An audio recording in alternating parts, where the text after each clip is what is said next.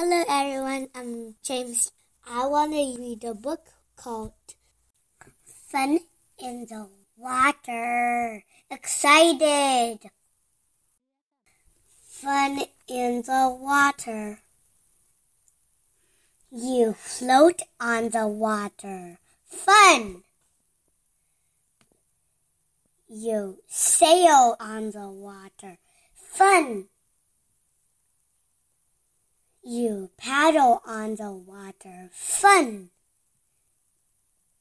You fish in the water. Fun!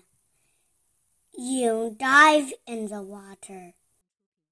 Cool! You swim in the water. You splash in the water.